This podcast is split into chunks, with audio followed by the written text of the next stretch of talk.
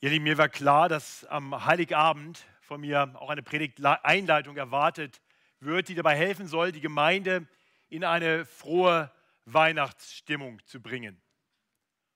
Doch ganz ehrlich, die letzten Tage in meinem Leben waren voller eher schlimmer Nachrichten. Und damit meine ich jetzt nicht nur die schlimmen Nachrichten, die wir tagtäglich in Zeitungen, im Fernsehen, im Internet lesen und hören. Nein, es waren Nachrichten von Freunden und Bekannten, die mir gezeigt haben, wie finster diese Welt ist. Am Montag erreichte mich eine eher persönlich enttäuschende Nachricht. Am Dienstagabend erfuhr ich, dass ein lieber Freund und Glaubensbruder Anfang Januar eine sehr gefährliche Operation über sich ergehen lassen muss. Noch dazu ein Bruder, der ohnehin schon durch sehr schwere Zeiten geht. Und am Mittwoch kam es dann knüppeldick. Morgens früh die erste E-Mail, die ich aufmache, ist eine E-Mail von einem guten Bekannten, Kreisvorsteher oder Sprecher des FEG-Kreises hier, der mir eigentlich auf eine E-Mail, die ich ihm geschickt hatte, antwortet und dann mir schreibt und mir etwas ganz Schlimmes berichtet und mich und auch uns als Gemeinde um Gebet bittet. Deswegen fühle ich mich auch frei, hier das weiterzugeben, was er geschrieben hat. Er schreibt am Samstag, das ist jetzt der letzte Samstag, ist etwas Schreckliches geschehen.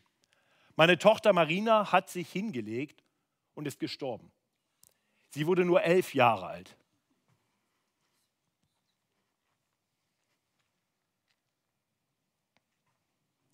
Wir sind alle ganz fassungslos. Könnt ihr in der Gemeinde für meine Frau, meine Söhne, die weiteren Angehörigen und für mich beten? Und damit immer noch nicht genug.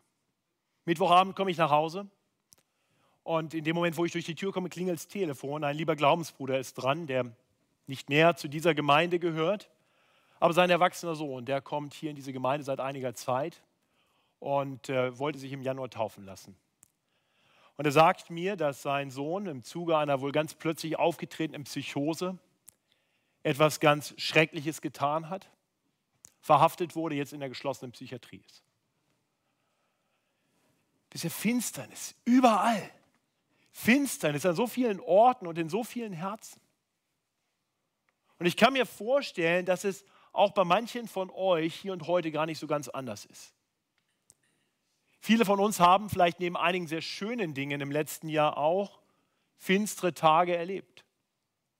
Und der eine oder andere mag vielleicht gerade jetzt finstere Tage durchleiden. Und auch diejenigen unter uns, denen das Gott sei Dank erspart geblieben ist. Auch diejenigen kennen sicherlich die Finsternis von Sünde in ihrem eigenen Herzen. Oh, wie gut ist es, dass heute Weihnachten ist. Denn Weihnachten gibt Hoffnung inmitten von Finsternis. In Gottes gnädiger Vorsehung stand mein Predigt, Predigtext für heute Abend schon lange fest. Und er hätte nicht passender sein können. Ich lese uns aus dem Buch des Propheten Jesaja, Kapitel 9, die ersten sechs Verse. Das Volk, das im Finstern wandelt, sieht ein großes Licht. Und über denen, die da wohnen im finstern Lande, scheint es hell. Du wächst lauten Jubel. Du machst groß die Freude. Vor dir wird man sich freuen, wie man sich freut in der Ernte, wie man fröhlich ist, wenn man Beute austeilt. Denn du hast ihr drückendes Joch, die Jochstange auf ihrer Schulter und den Stecken ihres Treibers zerbrochen, wie am Tage Medians. Denn jeder Stiefel, der mit Gedröhn dahergeht und jeder Mantel durch Blut geschleift, wird verbrannt und vom Feuer verzehrt. Denn uns ist ein Kind geboren, ein Sohn ist uns gegeben. Und die Herrschaft ruht auf seiner Schulter. Und er heißt Wunderhart, Gott hält, ewig Vater, Friede Fürst. Auf dass seine Herrschaft groß werde und des Friedens kein Ende auf dem Thron Davids und in seinem Königreich. dass er stärke und stütze durch Recht und Gerechtigkeit von nun an bis in Ewigkeit. Solches wird tun der Eifer des Herrn Zebaut. Ich möchte mit uns beten, dass Gottes heiliges Wort uns einen Blick über alle Finsternis hinaus gibt, hin auf dieses helle Licht, das an Weihnachten in diese Welt gekommen ist. Und das uns selbst in schweren Zeiten erlaubt, eine tiefe Freude und eine feste Zuversicht zu finden bei ihm. Ich bete, himmlischer Vater, das ist unser Gebet. Wir wollen beten für die, die in ganz tiefer Finsternis sind. Wir wollen beten für Andreas Hillebrand und seine Familie. Wir wollen beten, dass du mit deinem übernatürlichen Trost irgendwie in diese schlimme Zeit hineinkommst. Wir wollen dich bitten für andere, die durch schwere Zeiten gehen, Herr. Schenk du ihnen den Blick auf dich, das Licht der Welt. Und Herr, das bete ich für uns. Öffne du die Augen unserer Herzen, auf dass wir dich erkennen und in dir Freude und feste Zuversicht finden, sodass unsere Herzen fest werden und wir ein frohes und wahrhaft gesegnetes Weihnachtsfest erleben dürfen. Und so beten wir durch Jesus Christus, den Heiland, der für uns gekommen ist. Amen. Ich möchte diesen Text mit uns in vier Abschnitten betrachten. Helles Licht erstrahlt inmitten von Finsternis. Wird der erste Punkt sein. Wir schauen Vers 1 an. Große Freude vertreibt alle Trostlosigkeit. Das ist Vers 2. Ewiger Friede macht allen Kriegen und aller Unterdrückung ein Ende. Das sind die Verse 3 und 4. Und Vers 5 und 6. Denn uns ist ein Kind geboren, das für ewig in Gerechtigkeit regieren wird.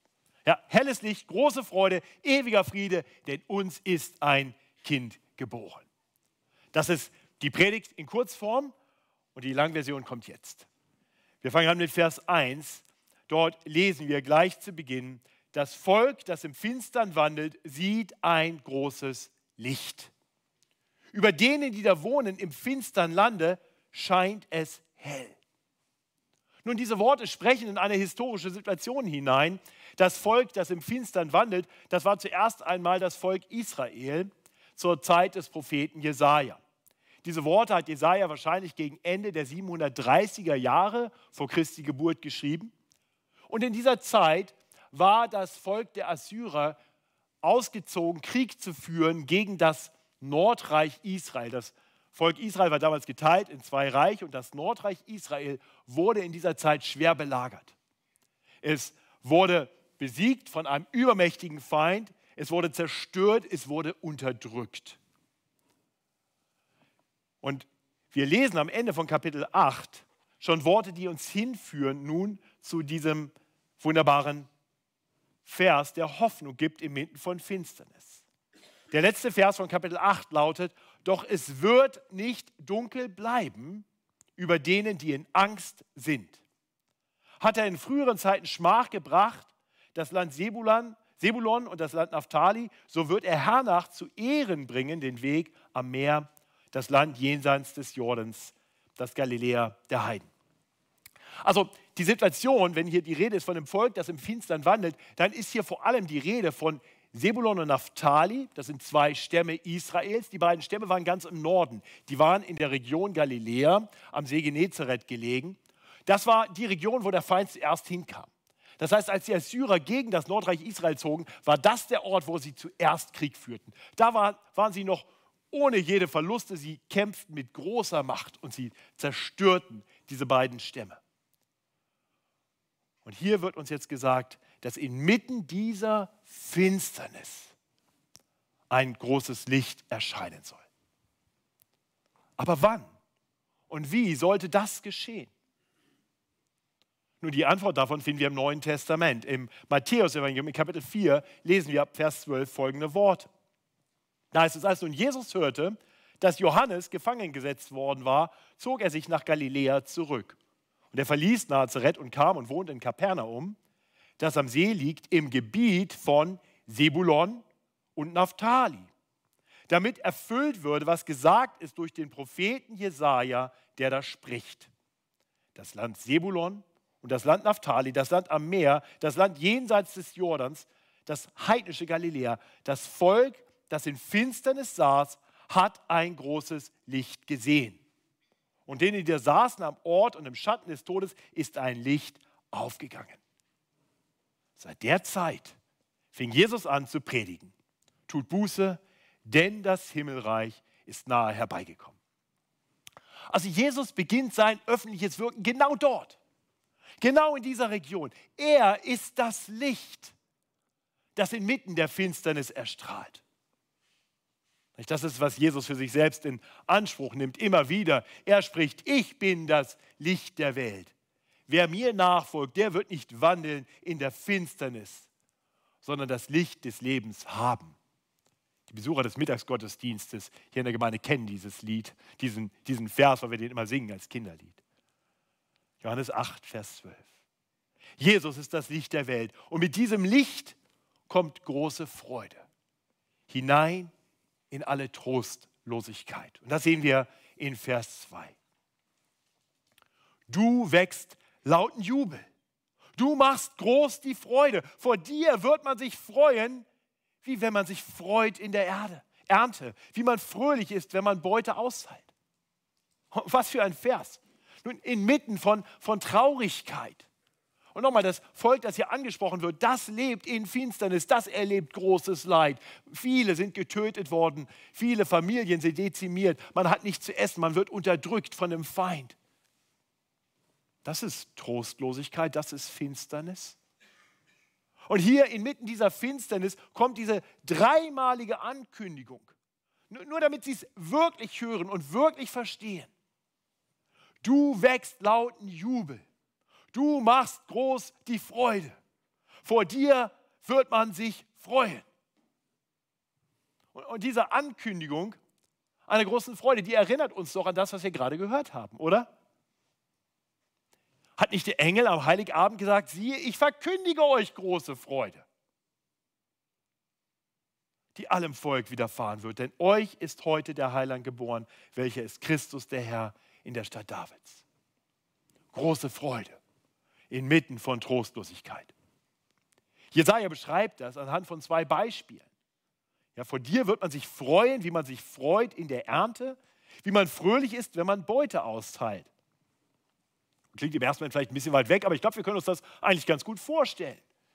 Äh, die Menschen lebten von der Ernte. Äh, und, und wenn man dann nach harter Arbeit endlich eine gute Ernte einbringen konnte und damit die Ernährung sichergestellt war, auch über den Winter hinaus, da waren die Menschen froh, die haben ein Fest gemacht, sie freuten sich.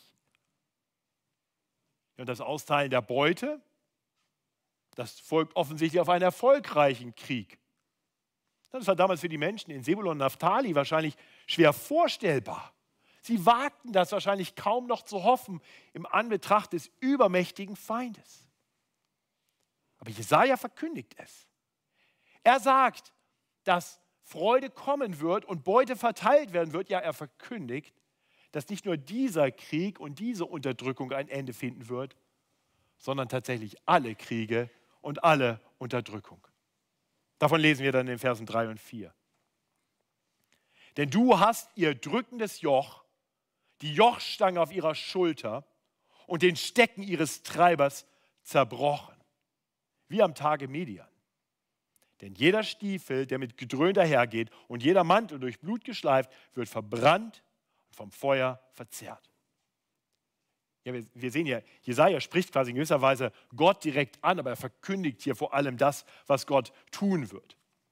Ähm, ganz interessant, hier spricht Jesaja immer wieder in der Vergangenheitsform. Man könnte denken, okay, das muss irgendwie schon alles lang geschehen sein, aber tatsächlich gebrauchen die Propheten immer wieder eine Vergangenheitsform, wenn sie Dinge ankündigen, die ganz gewiss geschehen werden. Ja, das ist ein typischer Weg, wie Propheten deutlich machen, das ist gewiss. Das ist so sicher, dass ich es quasi schon als geschehen verkünden kann. Dass es noch nicht wirklich geschehen ist, erfahren wir ganz am Ende unseres Abschnitts, am Ende von Vers 6. Da heißt es dann nämlich, solches wird tun der Eifer des Herrn Zebaoth. Es wird erst noch geschehen, aber es ist gewiss. Es ist gewiss. Und Jesaja beschreibt hier die Befreiung von feindlicher Unterdrückung und er verweist dabei auf den Tag Midians. Nun, auch bibeltreue Christen sind im ersten Moment vielleicht ein bisschen unsicher. Tag Midians, was beschreibt das?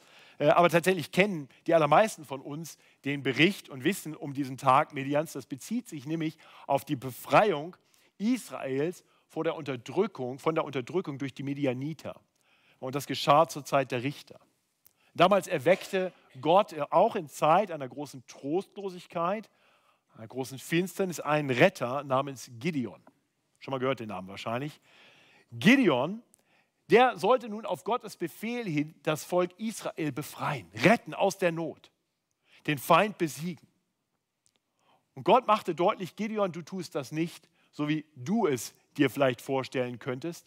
Er dezimiert die Truppen Gideons auf 300 Mann und mit diesen 300 Mann soll er gegen das Heer der Medianiter ziehen, das aus 135.000 Soldaten bestand. Und Gideon sollte seinen Kämpfern keine Schwerter in die Hand geben, sondern Tonkrüge, in denen sie hell lodernde Fackeln verstecken sollten und Posaunen. So zogen die in den, in den Krieg. Ja, Tonkrüge mit Fackeln drin und Posaunen. 300 Mann gegen 135 schwer bewaffnete Krieger. Und dann sollten sie die Posaunen erschallen lassen, die Tonkrüge zerschlagen, sodass das helle Licht der Fackeln aufleuchten konnte. Und Gott sorgte für eine große Panik unter den Medianitern. Und so befreite Gott sein Volk von der Unterdrückung durch diesen scheinbar übermächtigen Feind auf wundersame Weise. Und so wie am Tage Median würde Gott wieder auf wundersame, erstaunliche Weise den Feind besiegen. Ja, nicht nur einen Feind, sondern alle Feinde. Der Sieg würde endgültig sein. Das, was wir hier lesen in Vers 4, ist ein Bild für völlige Abrüstung, wenn es heißt, dass die Kriegsstiefel und Mäntel verbrannt werden. Man braucht sie einfach nicht mehr. Ihr Lieben, stellt euch mal die Situation in der Ostukraine vor, vielleicht eine ähnliche Situation im Moment. Und stellt euch vor, jemand kommt jetzt in die Ostukraine, sieht die russische Armee aufmarschieren, ja in der Ostukraine schon stehen und verkündigt, alle Unterdrückung wird ein Ende haben. Ihr werdet vollkommen frei sein und eure Waffen werdet ihr nie wieder brauchen. Ihr könnt eure Panzer verschrotten und die Beute aufteilen. Das ist eine frohe Botschaft inmitten von einer verzweifelten Situation. Genau das verspricht Gott durch Jesaja. Einen Frieden, so wie der Engelschor am Heiligabend. Ehre sei Gott in der Höhe und Friede auf Erden bei den Menschen seines Wohlgefallens. Und vielleicht fragst du dich jetzt, ob ich hier mit meiner Auslegung der Worte des Propheten Jesaja nicht ein bisschen zu weit gehe. Mache ich das passend für Heilige Abend? Und ist es legitim, das mit uns hier und heute in Verbindung zu bringen? Nun, die Verse 5 und 6 helfen uns zu erkennen, dass das sehr wohl legitim und vollkommen angemessen ist. So müssen wir, so dürfen wir diesen Text verstehen. Ich lese uns die Verse 5 und 6. Denn, also die Begründung für alles, was er angekündigt hat, für den Frieden, für die Freude, für das Licht, denn uns ist ein Kind geboren, ein Sohn ist uns gegeben. Und die Herrschaft ruht auf seiner Schulter. Und er heißt Wunderrat, Gott hält, ewig Vater, Friede Fürst, auf dass seine Herrschaft groß werde und des Friedens kein Ende auf dem Thron Davids und in seinem Königreich. Dass er stärke und stütze durch Recht und Gerechtigkeit von nun an bis in Ewigkeit. Solches wird tun der Eifer des Herrn Zebaoth. Ja, seht ihr, das Licht aus Vers 1, die Freude aus Vers 2, der Friede in den Versen 3 und 4 hängen direkt mit der Geburt dieses einen Kindes zusammen. Und dieses Kind wird nicht einfach geboren, es wird, wie es hier heißt, uns geboren. Ein Kind für uns geboren. Auch das erinnert doch an die Engelsworte. Nicht? Siehe, ich verkündige euch große Freude, die einem Volk, widerfahren wird, denn euch ist heute der Heiland geboren. Dieses Kind, das uns geboren wird, ist der Heiland. Es ist Christus, der Herr. Er ist der Sohn, von dem es dann weiter heißt, der uns gegeben wird. Das ist auch eine interessante Formulierung. Ein Sohn, der uns gegeben wird. Das klingt ja fast so, als wenn er schon irgendwie da war, sodass er uns jetzt gegeben werden kann. Genauso ist es. Auch, diese Prophetie Jesajas findet ein Echo im Neuen Testament von diesem uns gegebenen Sohn. Denn so hat Gott die Welt geliebt, dass er seinen eingeborenen Sohn gab, damit alle, die an ihn glauben, nicht verloren werden, sondern ewiges Leben haben. Der eine geliebte Sohn Gottes, den Gott der Vater uns gesandt hat, ist dieses ewige Licht, das in die Finsternis hineinkommt. Und was dann Jesaja weiter ausführt, ist wirklich bemerkenswert. Denn die Verse 5 und 6 geben uns eine große Schau von der Geburt Jesu Christi bis hin zur Ewigkeit. Ich weiß nicht, ob euch das aufgefallen ist. In diesen zwei Versen ist alles drin, von Christi Geburt bis hin in alle Ewigkeit. Hier ist die Rede davon, erst nach der Geburt, dass dieser ewige Gottessohn herrschen wird. Herrschen wird, ein ewiger Herrscher sein wird. Die Herrschaft ruht auf seiner Schulter. Ihm werden Namen gegeben. Er wird genannt Wunderrat, Gott hält, ewig, Vater, Friedefürst. Diese vier Namen setzen sich jeweils aus zwei Worten zusammen. In manchen Bibelübersetzungen stehen da gleich acht Namen. Aber ich glaube, es ist richtig, diese Namen jeweils zusammenzuziehen und quasi so vier Doppelnamen draus zu machen. Man könnte eine eigene Predigtserie darüber machen, das wird sich lohnen. An dieser Stelle nur ganz kurz. Wunderrat. Das heißt, dass er auf wundersame oder vielleicht besser übernatürliche Weise in Weisheit agiert. Er ist ein Ratgeber wie kein anderer, ein Ratgeber mit übernatürlicher Einsicht in alle Dinge, ein Ratgeber, der uns durch diese wundersame, übernatürliche Einsicht den Weg weist. Er ist der Gottheld. Damit ist gemeint, dass er der, der mächtige oder auch der starke Gott selbst ist. Tatsächlich gebraucht Jesaja das genau das gleiche Wort ein Kapitel später in Jesaja 10, Vers 21 und spricht dort, weil so offensichtlich von Gott die Rede ist, nicht von einem Kind, das geboren wird, sondern nennt ihn einfach Gott der Starke. Gott der Starke oder Gott hält. Also das heißt, dieses Kind, dieser uns gegebene Sohn, ist der menschgewordene, allmächtige Gott selbst. Das ist wirklich das große Wunder, über das wir an Weihnachten staunen. Gott wird Mensch. Der Allmächtige kommt zu uns Menschen. Jesus ist eine Person des drei einen Gottes zu uns Menschen gekommen, uns Menschen gegeben. Und er ist ewig Vater. Der Name ist sicher erst einmal überraschend, denn wir wissen, dass Jesus der Sohn ist und nicht der Vater. Das ist auch richtig, das ist ja keine Vermischung der Person der Dreieinigkeit, aber dieser ewige Sohn hat zugleich uns gegenüber Eigenschaften eines Vaters. Er agiert in Autorität wie ein Vater und er agiert in fürsorglicher väterlicher Liebe. Das ist hier gemeint ein liebender, fürsorglicher, aber gleichzeitig autoritativer Vater. Und schließlich ist er der Friedefürst. Also ein, ein Fürst, ein Herrscher, der Frieden bringt.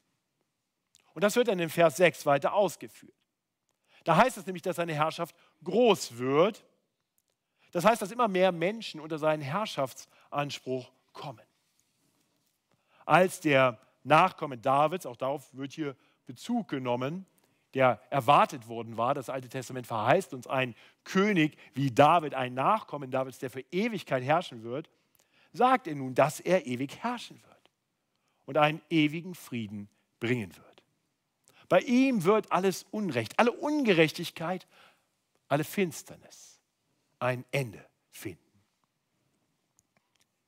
Ihr Lieben, seht ihr, wie all das in Jesus Christus seine Erfüllung findet? Er ist halt nicht nur das Kind in der Krippe. Er ist nicht nur der Sohn, der uns gegeben wurde, er ist zugleich der mächtige Retter und der ewige Herr. Ähnlich wie einst Gideon kam er, um sein Volk auf wundersame Weise vom Joch des größten Feindes zu, zu befreien. Nicht der größte Feind ist Satan, ist der Teufel, der uns durch die Sünde versklavt hat. Aber Gott hat uns seinen Sohn gegeben, um aus dieser Knechtschaft befreit zu werden.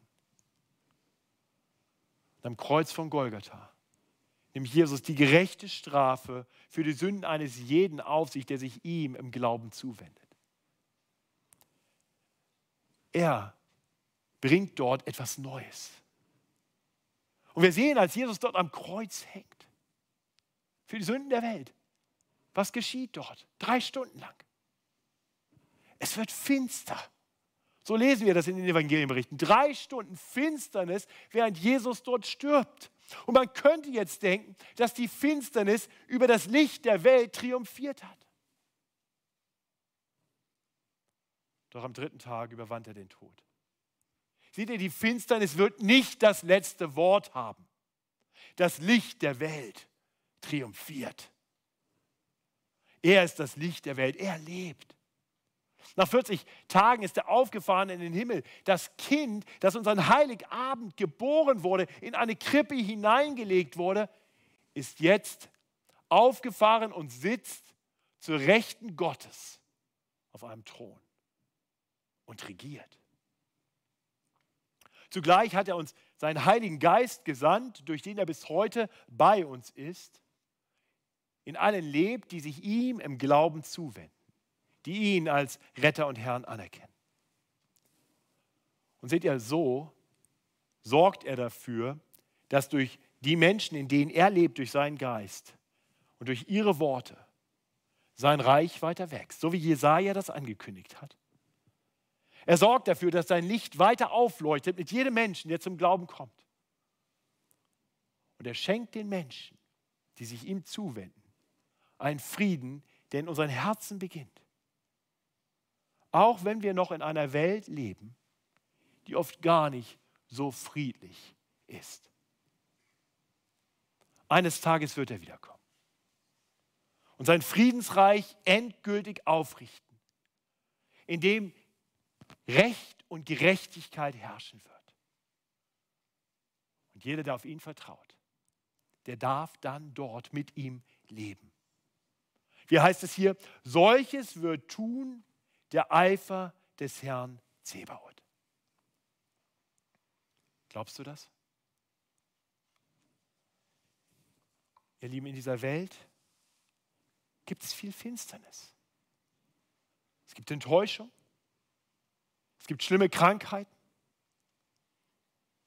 Es gibt den Tod, der plötzlich hineinbricht. Es gibt Dramen, viel Unrecht, und großes Leid.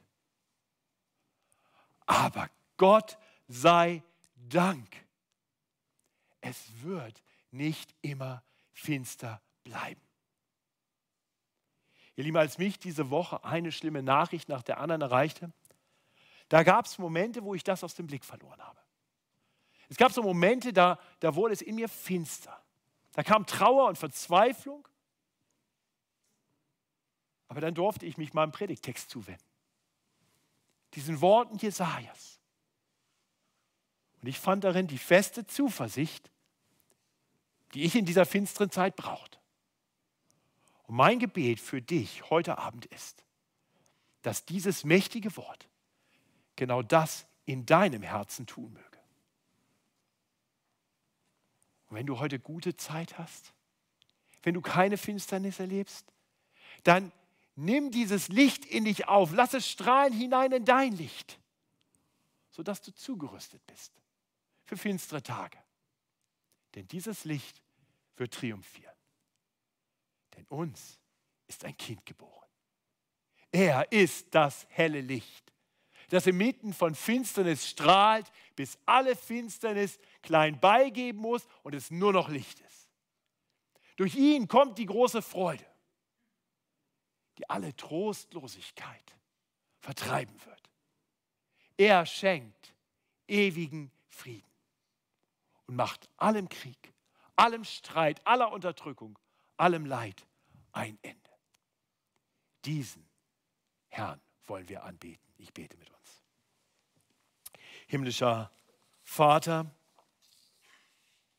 danke, dass du uns deinen lieben Sohn gesandt hast. Danke, dass er gekommen ist, hinein in die Finsternis. Wir lesen in deinem Wort, dass die Finsternis ihn nicht aufnehmen wollte. Aber wir danken dir, dass du unsere Herzen aufgetan hast, sodass dein Licht in uns scheinen kann. Ich bete für die unter uns, in denen im Moment kein Licht ist. Ich bete, dass dein Licht in sie eindringt, dass sie Jesus erkennen und in ihm Freude und Zuversicht und Hoffnung finden in dieser Zeit und für alle Zeit, ja für alle Ewigkeit. Herr, ich bete, dass du die Traurigen aufrichtest und tröstest. Ich bete, dass du denen, die unter Unterdrückung und Leid leiden, dass du ihnen Trost und Stärkung bist. Ich bete, dass du hinein in alle Traurigkeit Freude bringst. Und ich bete um deinen Frieden, der schon jetzt unsere Herzen erfüllen kann. Herr, so beten wir, wirke du durch dein Wort in uns. Möge dein Licht uns erleuchten. Amen.